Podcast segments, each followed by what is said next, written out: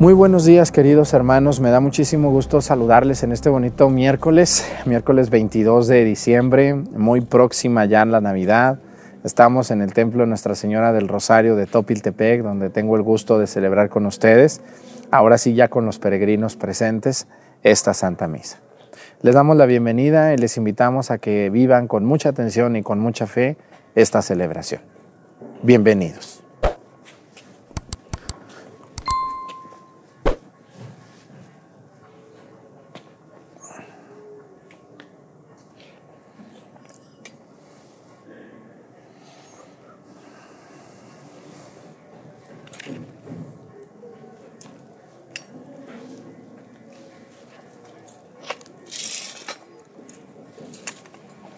Reverencia a la cruz. Vámonos muchachos.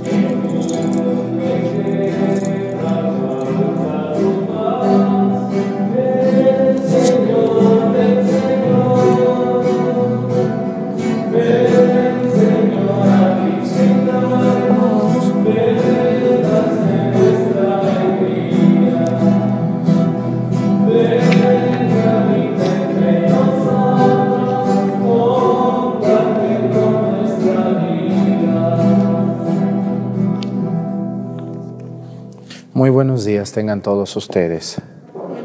Vamos a pedirle a Dios nuestro Señor hoy por otro grupo de la iglesia, como todos los días lo hacemos. Hoy vamos a pedir por la acción católica. Eh, este grupo, uno de los primeros grupos en México, que todavía se conserva, que nació en la Cristera, fundados por Anacleto González Flores y Miguel Gómez Loza en el año de 1926 en Guadalajara, Jalisco Acción Católica Mexicana de Adultos y Acción Católica Juvenil o ACJM. Vamos a pedir por todos los que pertenecen a este grupo y que están en muchas parroquias de México. Quiero pedir también hoy, como todos los días lo hacemos, por un país donde sabemos que nos ven. Hoy vamos a volver a empezar por el continente americano, que es donde más nos ven, porque es donde más se habla el español, obviamente, y donde más católicos también hay.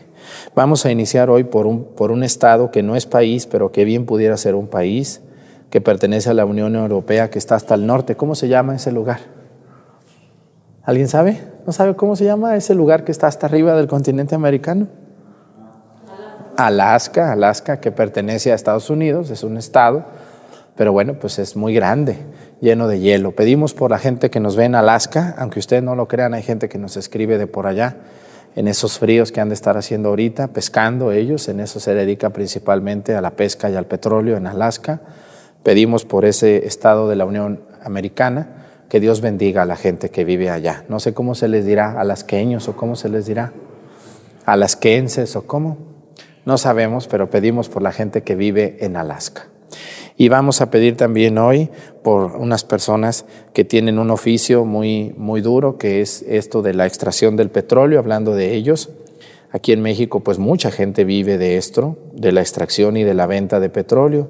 Hoy vamos a pedir por toda la gente que trabaja en una gasolinera los vendedores, los despachadores, los que son dueños de gasolineras, los piperos que llevan la gasolina, los que extraen el petróleo, los que están construyendo alguna petrolera, los que trabajan en Pemex o en otra institución petrolera del mundo, que son muchísima gente. El petróleo movió al mundo y lo sigue moviendo en estos tiempos todavía mucho, aunque está a punto de cambiar a otras energías, pero sigue moviendo al mundo el petróleo. Así que pedimos por todos los que trabajan en esas industrias petroleras del mundo y de México. Pues iniciamos nuestra misa, ahora sí ya están aquí San José y María, mírenlos muy contentos aquí, ahora sí regresaron a tiempo, como ayer, ayer no, ayer regresaron, ayer se quedaron allá, los dejaron, se regresaron muy dormidos los encargados, pero hoy no se les olvidaron. Iniciamos nuestra misa en el nombre del Padre y del Hijo y del Espíritu Santo. La gracia de nuestro Señor Jesucristo el amor del Padre y la comunión del Espíritu Santo esté con todos ustedes. Vamos a pedirle a Dios por todas nuestras faltas.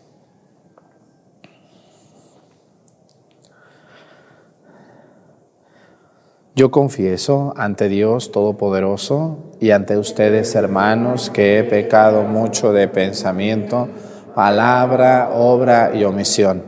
Por mi culpa, por mi culpa, por mi grande culpa. Por eso ruego a Santa María, siempre Virgen, a los ángeles, a los santos y a ustedes, hermanos, que intercedan por mí ante Dios nuestro Señor. Dios Todopoderoso tenga misericordia de nosotros, perdone nuestros pecados y nos lleve a la vida eterna. Amén.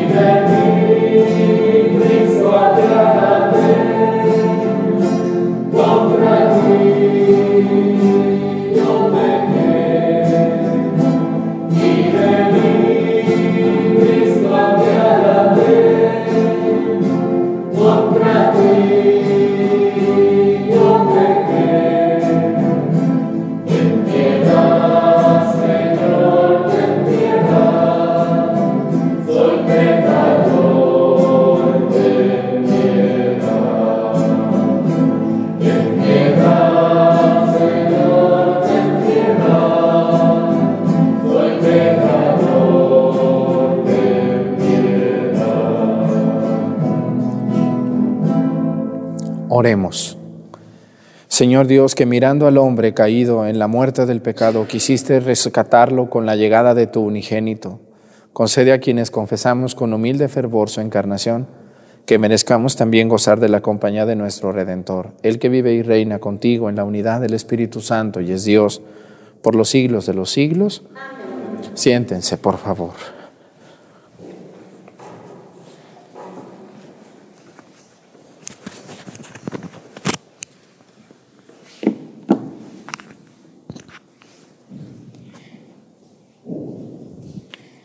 Lectura del primer libro de Samuel.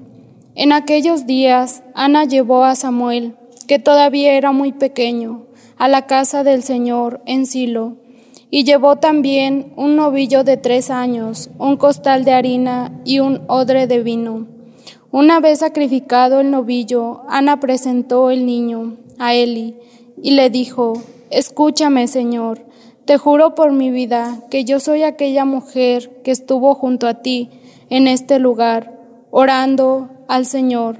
Este es el niño que yo le pedía al Señor y que Él me ha concedido. Por eso ahora yo se lo ofrezco al Señor para que le quede consagrado de por vida. Y adoraron al Señor. Palabra de Dios.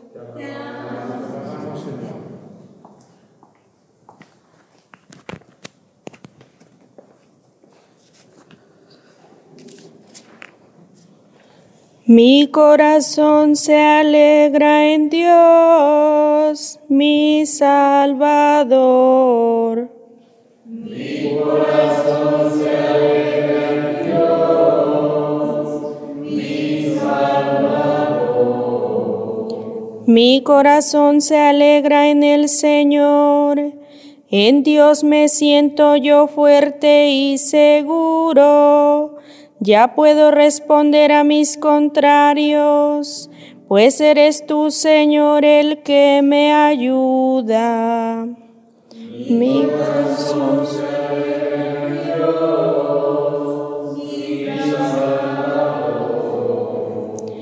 El arco de los fuertes se ha quebrado, los débiles se ven de fuerza llenos se ponen a servir por un mendrugo los antes satisfechos.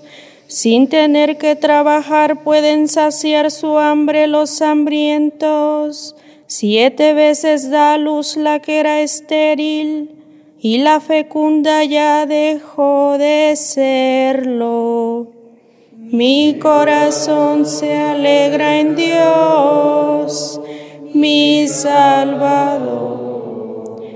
Da el Señor muerte y vida, deja morir y salva de la tumba.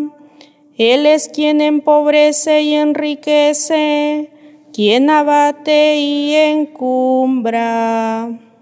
Mi corazón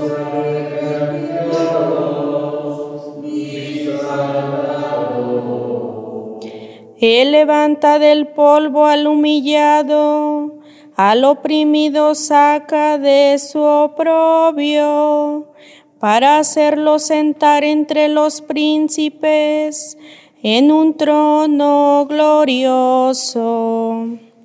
Mi corazón se alegra en Dios, mi Salvador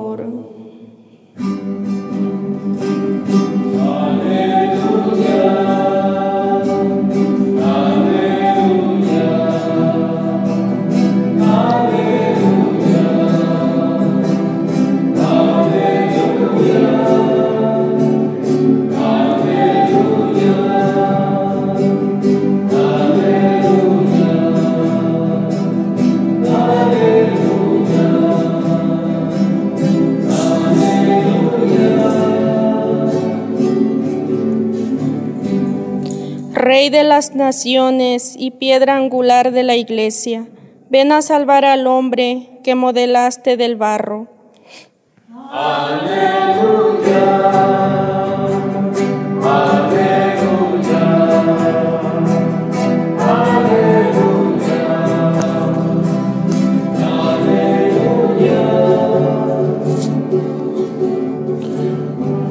El Señor esté con ustedes.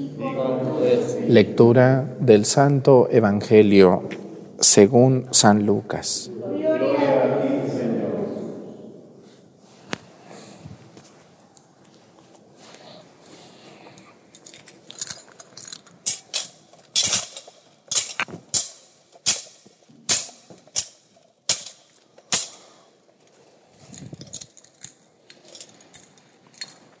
En aquel tiempo dijo María,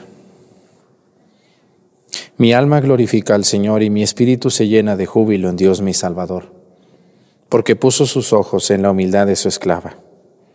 Desde ahora me llamarán dichosa todas las generaciones, porque ha hecho en mí grandes cosas el que todo lo puede. Santo es su nombre, y su misericordia llega de generación en generación a los que lo temen. Ha hecho sentir el poder de su brazo, dispersó a los de corazón altanero, destronó a los potentados y exaltó a los humildes.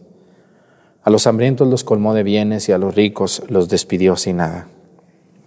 Acordándose de su misericordia, vino en ayuda de Israel, su siervo, como lo había prometido a nuestros padres, a Abraham y a su descendencia, para siempre. María permaneció con Isabel unos tres meses y luego regresó a su casa. Palabra del Señor. Siéntense un momento, por favor. ¿Cómo se llama esta parte del Evangelio que escuchamos hoy? ¿Cómo le llama la gente sencilla cuando hacen esta oración? ¿El qué? El Magnificat. Así es, ¿no? El Magnificat. Mucha gente hace esta oración y, algunos saben que está en el Evangelio, otros no saben, otros piensan que alguien compuso esta oracióncita muy bonita, pero no. Esto está en el Evangelio de San Lucas y está en la boca de quién. ¿Quién lo dice? Debemos de ver quién lo dice. Lo dice la Virgen María. Y dice, mi alma glorifica a quién? Al Señor. Mi alma lo glorifica. Porque ha mirado la bajez o la humildad o la humillación. ¿no? Así lo dice. Dice, ¿de quién? Mi espíritu se llena de júbilo Dios mi Salvador porque ha puesto los ojos en la, humildad de su esclava. Quiero fijarme hoy y hacerles una reflexión sobre los sentimientos de Dios. Fíjense, hace, hace tiempo una persona me escribió un WhatsApp eh, muy extraño, con unas preguntas muy raras sobre preguntas sobre Dios. Y, no, por, no, no, no dudas, sino más bien juicios contra Dios. ¿Por qué Dios eh, se fijó en una muchacha tan joven? ¿Por qué Dios, en lugar de haber mandado a Jesús, no mandó a otro hombre? ¿Por qué Dios eh, se tardó tanto en mandar? O sea, eso no eran preguntas, eran juicios contra Dios. Algo que les voy a decir yo a ustedes es que hay un pecado que se llama blasfemia. La blasfemia es hablar mal contra Dios, ofenderlo, ofender su voluntad, su providencia, su infinita bondad ofenderlo. Y es un pecado grave, la blasfemia. La gente que odia a Dios y que lo enjuicia y que lo critica. Pero hay blasfemos elegantes. Hay personas elegantes que, que cuidan mucho la manera, pero que juzgan a Dios. ¿Dónde estaba Dios cuando se murió mi hijo? ¿Dónde estaba Dios cuando yo no me quedé sin trabajo? ¿Dónde estaba Dios cuando todas esas preguntas que la gente se hace y que las dice son blasfemias contra Dios? ¿Por qué? Porque cuando nos va bien, ahí no nos acordamos de Dios, allí no, todo está bien, todo está de lo lindo, todo está muy hermoso. La, la, pregunta para esas personas que dicen, ¿dónde estaba Dios cuando me pasó esto? Dios ahí siempre ha estado. ¿Dónde estuviste tú tanto tiempo? La gente hoy, hoy, hoy tenemos muchos católicos equivocados de lo que es la presencia de Dios en nuestras vidas. La gente quiere tener a Dios guardado en un templo que no lo moleste, que no lo afecte, que no lo intimide, que no le prohíba nada, que, le permita todo, absolutamente todo. Ah, pero cuando le truena el cohete a la señora o al señora, entonces sí, ¿dónde está Dios? Bueno, pues tú lo dejaste en el templo, ahí escondido, allí lo dejaste tú. Tú no quisiste meter a Dios en tu vida, ahora te tronó el cohete, pues ahora a ver cómo le haces. Y vienen los juicios contra Dios, y viene la ofensa contra Dios, y viene la indiferencia a Dios, y vienen los juicios, que es lo que no debemos de hacer. ¿Quiénes somos nosotros para juzgar a Dios? Díganme. ¿Cómo tú puedes juzgar a Dios? ¿Quién eres tú? Es que ¿por qué Dios no mandó esto? ¿Por qué Dios se fijó en una, unas preguntas que me hacía esa señora que yo digo, ay Dios mío, de veras esta mujer o no quiere estudiar o se hace o qué pasa? Debemos de cuidar mucho la manera sobre la que preguntamos sobre Dios. Y si no, pues cómprese su catecismo de la Iglesia Católica y póngase a leerlo. El asunto es que no queremos leer, porque miren, ¿eh? la flojera. ¿Qué es más fácil? Preguntar, cuestionar, exigir y no quiero leer. Hay que leer también. Si ustedes, ¿por qué creen que el Padre Arturo sabe mucho? ¿Será el ángel Gabriel que en la noche le dice al Padre Arturo, Padre Arturo, te voy a decir la humilía de mañana, pon atención? No. ¿De dónde le viene al Padre Arturo la sabiduría y la manera de predicar? ¿De dónde creen? De estudiar.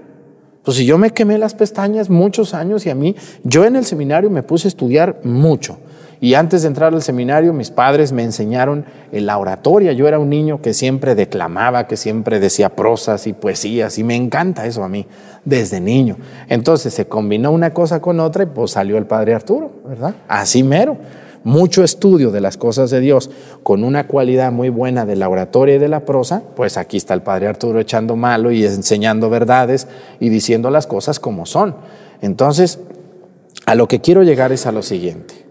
Nadie, por ninguna razón, debe de juzgar a Dios, porque usted no es juez ni del prójimo, mucho menos de Dios. Y yo quiero fijarme en algo que es muy profundo en este Evangelio del Magnificat. El Magnificat es un canto de María a Dios, de agradecimiento y de valoración y de glorificación. Santo es tu nombre, Señor. Santo es tu nombre. Porque has mirado la humillación de tu esclava. Miren, yo les quiero decir algo que, deben de hacer siempre. Nunca juzguen a Dios, porque Dios tiene sus formas y sus maneras que para nosotros son o pueden ser muy extrañas. Y casi siempre Dios así trabaja. Y me da mucho gusto. Dios no piensa como los hombres, ¿o sí? Que nosotros queremos que Él pensara como nosotros. Por eso hay gente que viene y me dice, quiero que me haga una misa para que le vaya mal a fulano de tal. Válgame la Virgen Santa. Ahora sí, esta sal de cuál fumaste, comadre. Vengo a que le pida a Dios que le vaya mal a esa sabe cuál por cuál. Pero ¿cómo? No, pues yo le voy a pagar. No, no, si no es porque me pague. Esa gente quiere hacer a Dios como ella es, ¿no? Vengarse, cobrárselas, arreglarse de otra manera. Vean ustedes cómo los hombres no pensamos como Dios. Y, y qué bueno que Dios no es como nosotros. Qué bueno que Dios. Porque si no tendríamos un Dios vengativo, un Dios rencoroso, un Dios criticón, un Dios hablador, un Dios flojo, un Dios poco acomedido, un Dios muy hablador y muy chismoso, como algunas personas que yo conozco. Y Dios no es así. Dios no se venga, Dios no odia, Dios no critica, Dios no hace todo eso que nosotros hacemos. Lo único que va a hacer Dios en su momento es juzgarnos. Eso sí, Dios sí nos va a juzgar, dependiendo de lo que hayamos hecho, pero lo demás no. Y tan Dios es Dios, y no como nosotros, que Dios se fijó en la humildad de su esclava.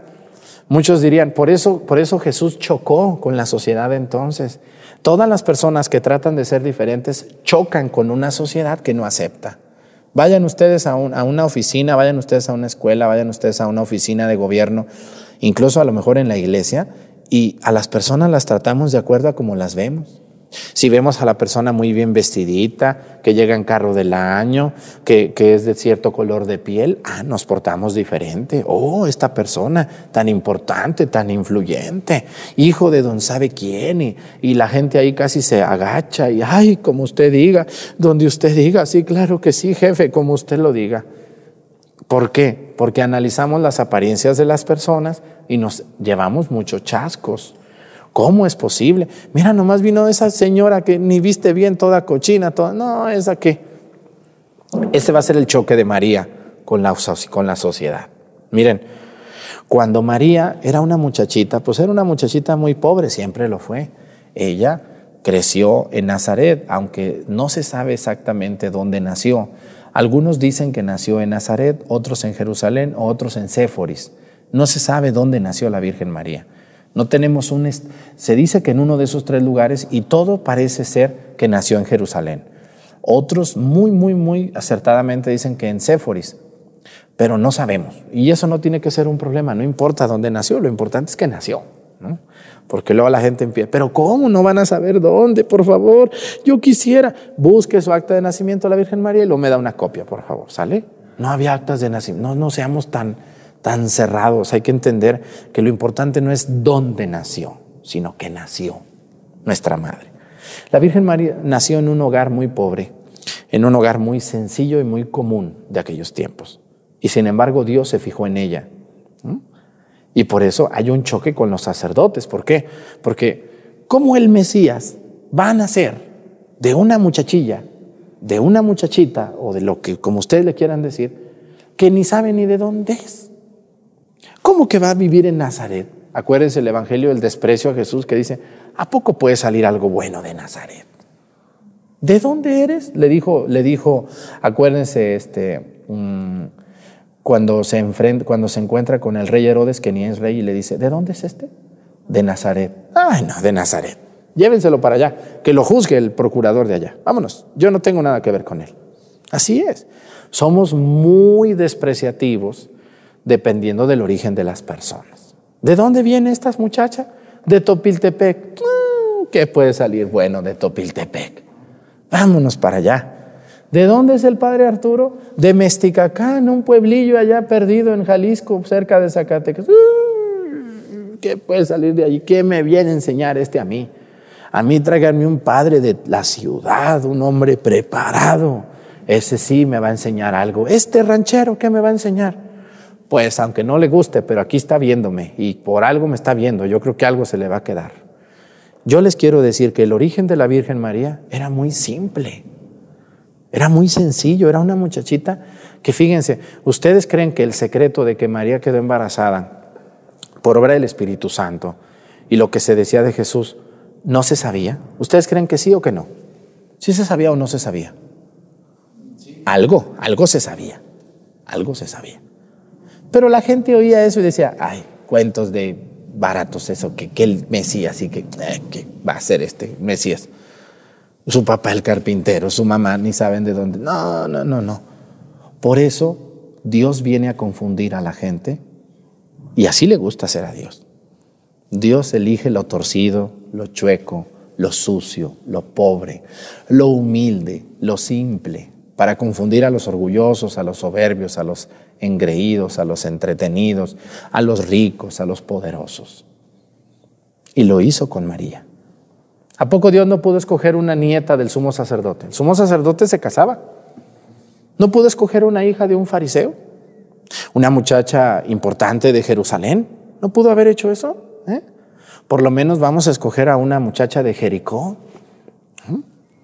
Vamos a escoger una muchacha aparte de, dinero, que sea poderosa, que sea importante, hija de un sacerdote en turno. Porque los sacerdotes en ese tiempo podían tener hijos y tenían su familia. Por eso el recelo tan grande de los fariseos con Jesús cuando le dicen, ¿quién te ha dado a ti la autoridad para hacer eso que haces? ¿De dónde te vienen esos poderes? Acuérdense, aunque el Evangelio lo dice despacito, pero a Jesús lo insultaron muchas veces. ¿Quién te ha dado a ti semejante autoridad? ¿Con qué poder sacas al demonio tú? Tú ni eres ni sacerdote, ni eres hijo de sacerdote, ni vives en Jerusalén, ni naciste en Jerusalén. ¿De dónde eres? De Nazaret. Ja, ja, ja, ja, ja. Fíjense cómo Dios nos da unas cachetadas para que entendamos los caminos de Dios no son los caminos del hombre. Yo les invito a todas las personas que son estudiadas, que tienen dinero, que tienen casas, tierras, carros, profesiones, cargos públicos muy buenos. Felicidades, ojalá, ojalá lo usen para bien, pero dense cuenta de que Dios no le interesa eso, le interesan los caminos por los que tú vas. Enderezate y agarra el camino de Dios. La Virgen María es una gran manifestación de la sencillez en la que se fijó Dios. ¿Y por qué lo hizo Dios así? Yo estoy seguro que si hubiera ido y con una hija de un fariseo le hubiera dicho, ay, no, no, yo para eso no sirvo. Discúlpame, yo estoy muy ocupada, tengo mucho trabajo que hacer. ¿Han oído eso en alguna muchachita por ahí muy creída? Sí, sí, sí, sí. Por lo regular tiene mucho dinero, por lo regular vive en ciudad, por lo regular tiene todas las comodidades y por lo regular no cree en Dios o tiene muchas dudas, como me dicen algunas muchachas, dicen, yo tengo muchas preguntas, Padre Arturo, pues las vas a tener mientras no te pongas a estudiar. Vas a cargar eso en tu vida. La Virgen María le va a decir, ha hecho sentir el poder de su brazo, dice, dispersó a los de corazón altanero, destronó a los potentados y exaltó a los humildes. A los hambrientos los colmé de bienes y a los ricos los despidió sin nada despedidos, como todos los ricos se despiden el día de su muerte. Ahorita con esta enfermedad del COVID, ¿cuántos muertos hemos enterrado ricos? ¿Conocen alguno? Uh, yo he visto gobernadores, diputados, encargados, dueños, empresarios, apoderados de tierras y a todos ya se los tronaron. Y algunos de ellos muy alejados de Dios, enamorados de sus bienes y de sus cosas y de su poder. Hermanos, Qué bueno que tengamos bienes. Yo los felicito, los que están ricos. Bendito sea Dios. No me da envidia en lo más mínimo. Enderezate y busca a Dios. Glorifica a Dios con tu dinero. Haz algo por las cosas de Dios. Dedícate a hacer caridad. Ayuda a construir un templo. Ve a una casa de asistencia. Regala comida. Haz algo. Haz algo porque te vas a morir. Y ya mero algunos que me están viendo. Y estás enamoradísimo del dinero. Dios exaltó a los humildes. El humilde no es el cochino o el sucio, el, el, humilde no es el pobre, el humilde es el de corazón blandito, el que se compadece y ayuda a los demás. Nuestra Madre Santísima, la Virgen María, hizo eso, obedeció a Dios y ella, como lo dice, mi alma glorifica al Señor. ¿Tu alma a quién glorifica? ¿Al jefe? ¿A tu novia guapa que se va a hacer fea un día? Sí, porque Nadie puede ser. ¿Cuándo han visto ustedes una de 70 guapísima? ¿Verdad que pues, todo se acaba o no, abuelitas que están aquí, señoras? Todo se acaba, también la belleza termina. ¿Cuándo han visto un viejo de 70 años guapo? Pues ya está, ya, ya no. Todo termina. Por eso debemos de arrimarnos a lo que no termina, que es la presencia de Dios. Vamos a pedirle mucho a Dios por esa gente altanera y soberbia. Que Dios los ayude, a que usen su dinero y su poder para hacer las cosas de Dios. Pónganse de pie. Presentemos ante el Señor nuestras intenciones. Vamos a decir todos, ven Señor Jesús.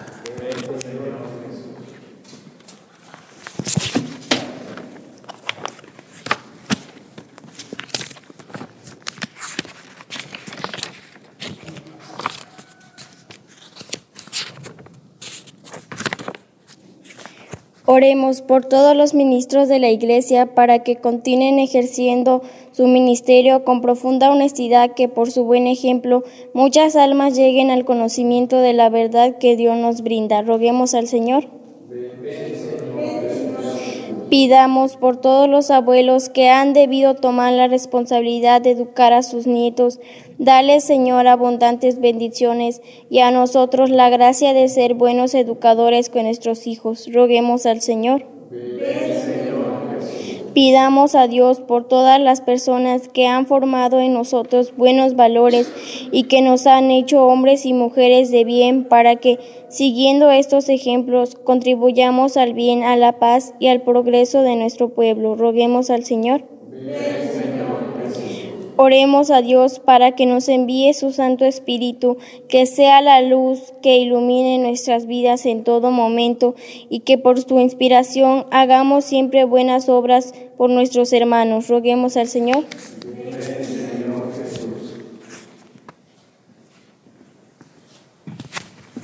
Vamos a pedir a Dios por todos los ricos que están viendo la misa, por todos los poderosos que tienen un cargo importante en el gobierno, en alguna empresa por todas las personas que son dueños de muchas tierras y de carros y de tesoros. Que Dios los ayude a encontrar caminos para agradar a Dios con sus bienes, con su poder. Ayuden a los demás, ayudémosle a los que tienen necesidad con los bienes que Dios nos ha dado. Por Jesucristo nuestro Señor. Siéntense, por favor.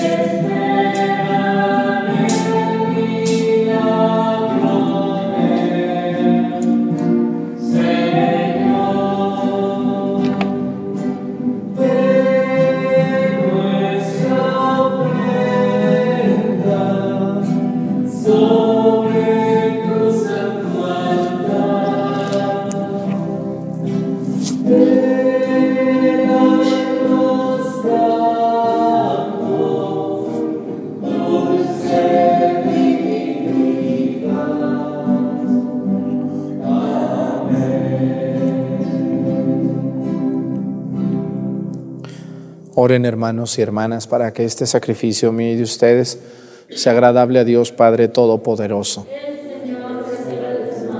Este sacrificio, alabanza y gloria de su nombre, para nuestro bien y el de toda su santa iglesia.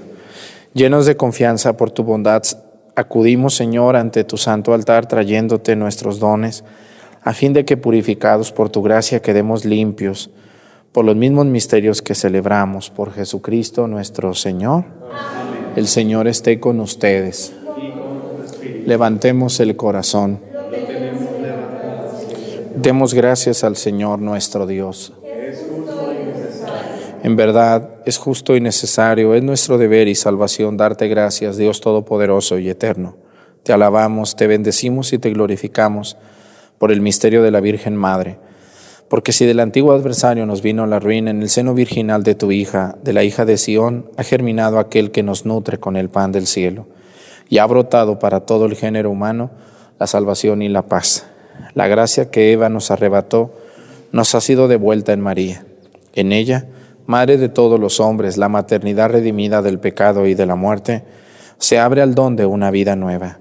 Así, donde abundó el pecado, sobreabundó tu misericordia en Jesucristo nuestro Salvador. Por eso, nosotros anhelando su venida gloriosa, unidos a los ángeles y a los santos, cantamos el himno de tu gloria, diciendo.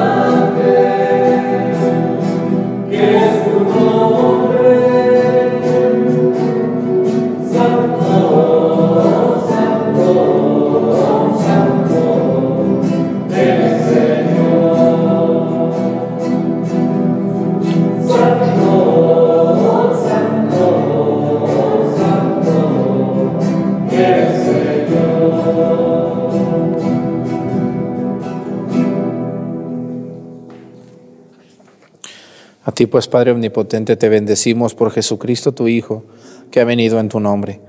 Él es la palabra de salvación para los hombres, la mano que tiendes a los pecadores, el camino que nos conduce a tu paz. Cuando nos habíamos apartado de ti por nuestros pecados, Señor, nos reconciliaste contigo, para que convertidos a ti nos amáramos unos a otros por tu Hijo, a quien entregaste a la muerte por nosotros. Y ahora, Celebrando la reconciliación que Cristo nos trajo, te suplicamos por la efusión de tu Espíritu Santo para que santifiques estos dones, para que se conviertan en el cuerpo y la sangre de tu Hijo que nos mandó celebrar estos misterios.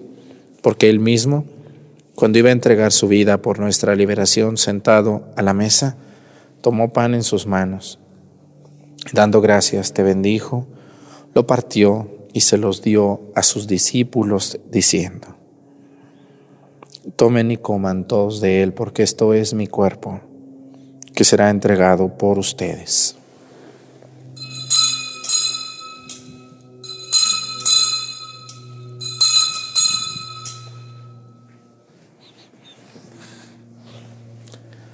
Del mismo modo, aquella noche tomó en sus manos el cáliz de la bendición y proclamando tu misericordia se los dio a sus discípulos diciendo, Tomen y beban todos de él, porque este es el cáliz de mi sangre, sangre de la alianza nueva y eterna, que será derramada por ustedes y por muchos para el perdón de los pecados.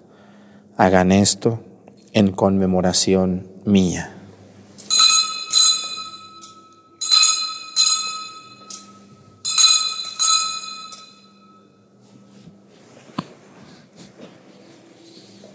Este es el sacramento de nuestra fe.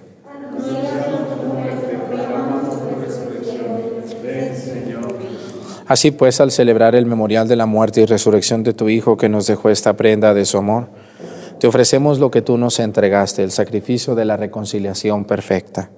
Te pedimos humildemente, Padre Santo, que nos aceptes también a nosotros, juntamente con tu Hijo y en este banquete salvífico concédenos el mismo espíritu que haga desaparecer toda enemistad entre nosotros. Que este espíritu haga de tu iglesia signo de unidad e instrumento de tu paz entre los hombres y nos guarde en comunión con nuestro Papa Francisco y nuestro Obispo Salvador, con los demás obispos y con todo tu pueblo. Así como nos has congregado ahora en torno a la mesa de tu Hijo, reúnenos con la gloriosa Virgen María, Madre de Dios, con su esposo San José, con tus apóstoles y con todos los santos, con nuestros hermanos y con los hombres de toda raza y lengua que murieron en tu amistad, en el banquete de la unidad eterna, en los cielos y en la tierra nueva, donde brilla la plenitud de tu paz, en Jesucristo, Señor nuestro.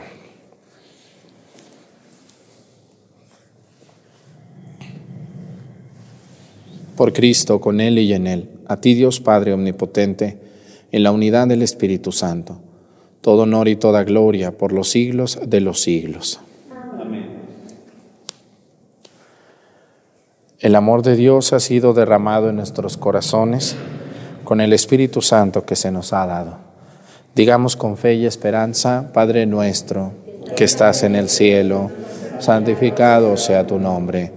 Venga a nosotros tu reino, hágase Señor tu voluntad en la tierra como en el cielo. Danos hoy nuestro pan de cada día, perdona nuestras ofensas, como también nosotros perdonamos a los que nos ofenden. No nos dejes caer en la tentación y líbranos del mal. Líbranos de todos los males, Señor, y concédenos la paz en nuestros días, para que ayudados por tu misericordia vivamos siempre libres de pecado y protegidos de toda perturbación, mientras esperamos la gloriosa venida de nuestro Salvador Jesucristo. Señor Jesucristo, que dijiste a tus apóstoles, la paz les dejo, mi paz les doy. No tengas en cuenta nuestros pecados, sino la fe de tu iglesia. Y conforme a tu palabra, concédele la paz y la unidad. Tú que vives y reinas por los siglos de los siglos, que la paz del Señor esté con ustedes. Vamos a darnos con nuestra cabeza un saludo de paz.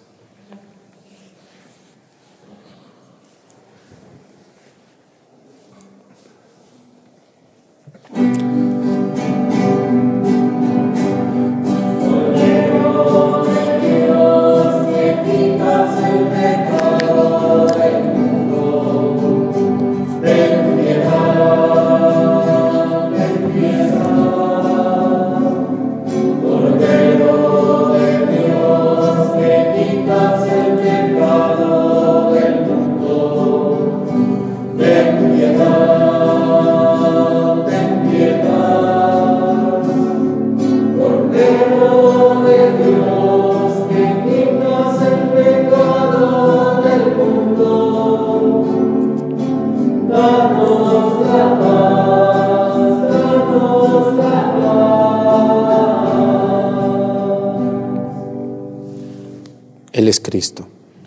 Es el Cordero de Dios que quita los pecados del mundo. Dichosos los invitados a la cena del Señor.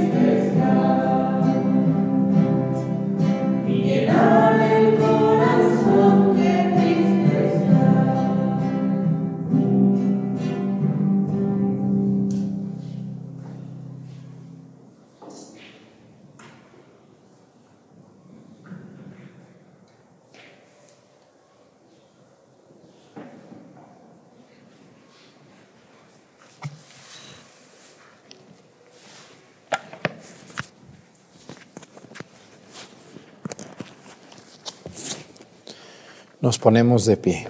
Oremos. Que la participación de tu sacramento, Señor, nos llene de fortaleza para que merezcamos salir al encuentro del Salvador que está por llegar, acompañados por nuestras buenas obras, y así nos hagamos dignos del premio de la eterna felicidad por Jesucristo nuestro Señor. Les agradezco mucho a las personas que han venido.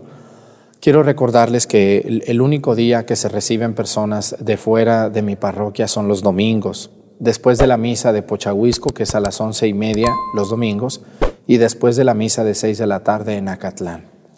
En los demás lugares o días no puedo recibirlos porque estoy saturado de trabajo. Yo soy un sacerdote común y corriente que tiene una parroquia donde confieso, celebro, hago presentaciones matrimoniales, bendiciones, actualizo la economía, atiendo grupos, bendigo, asisto a enfermos y todo lo que un sacerdote hace. Entonces, no puedo atender personas de lunes a sábado. Discúlpenme, por favor.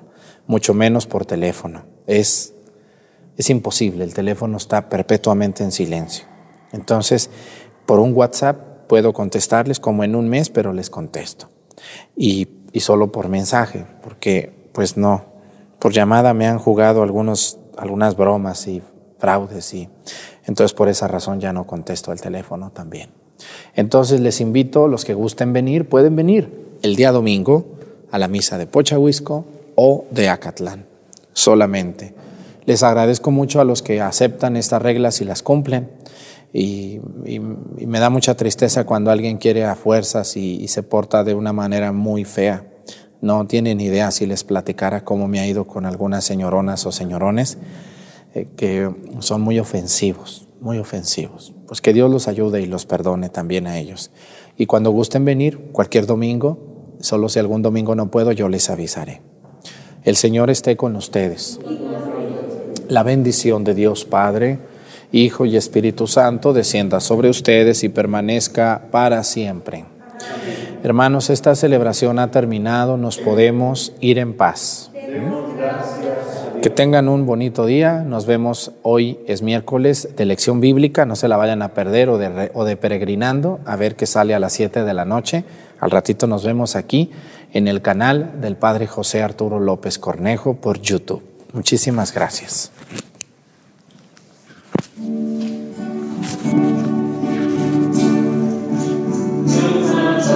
Take